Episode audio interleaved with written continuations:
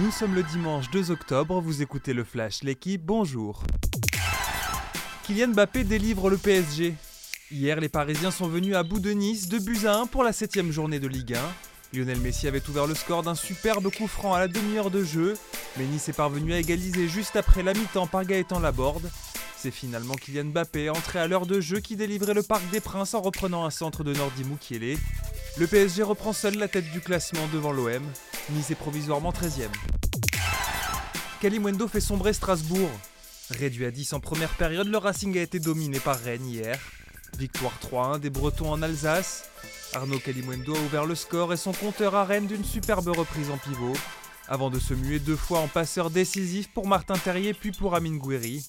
Rennes remonte provisoirement à la 5ème place, Strasbourg est 18ème et n'a toujours pas gagné cette saison. La Rochelle remercie Teddy Thomas.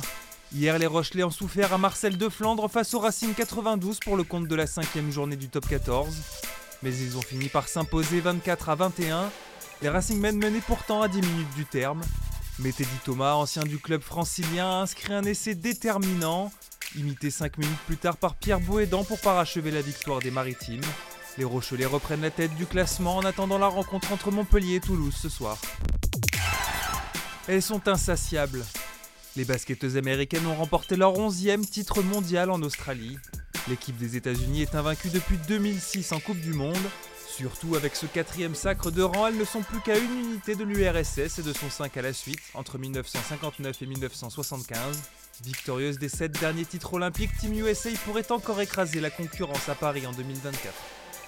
Merci d'avoir écouté le Flash, l'équipe. Bonne journée.